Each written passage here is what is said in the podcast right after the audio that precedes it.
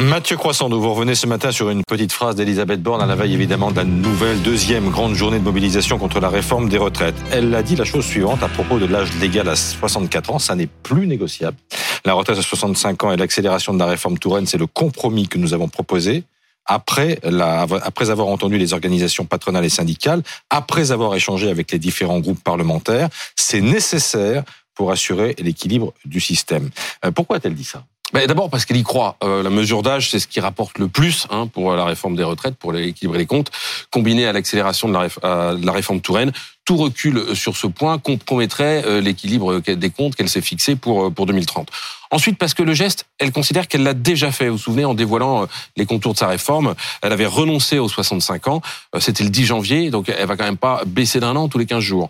Et puis, enfin, parce que c'est une façon d'afficher sa fermeté face aux parlementaires, hein, et en particulier euh, ceux de la majorité qui ont prévu euh, d'amender le texte, d'essayer de, l'améliorer selon eux. Mais elle dit, attention, une ligne rouge, pas touche aux mesures d'âge. Et puis, évidemment, face aux manifestants euh, de demain, elle attend de voir ce que la mobilisation va donner. Mais justement, dire ça à l'avant-veille de la manifestation, c'est pas une forme de provocation? Ah bah, Ça y ressemble, en tout cas. C'est un sacré pari, hein, parce que l'objectif, c'est évidemment de décourager, d'instiller l'idée avant les manifs que la mobilisation de demain ne servira à rien, que le projet de loi passera quoi qu'il en coûte, j'ai envie de dire, politiquement.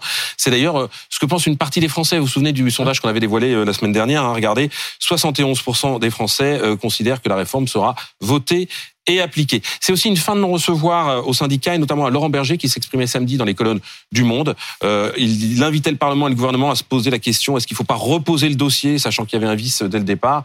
Ce serait pour lui euh, une forme de maturité démocratique. Ben, Elisabeth Borne dit ben non, ça, on a déjà euh, discuté, on a déjà négocié. Mais ce pari, il est risqué car la fermeté affichée par la première ministre peut aussi avoir l'effet complètement inverse. Hein, énerver les manifestants, les radicaliser. C'est une façon de nourrir la mobilisation, comme le dit la CGT. Quand on ajoute ça aux petites provocations de Gérald Darmanin, on en parlera tout à l'heure dans le Parisien hier, hein, qui parlait de la NUPES qui voulait bordéliser euh, la société.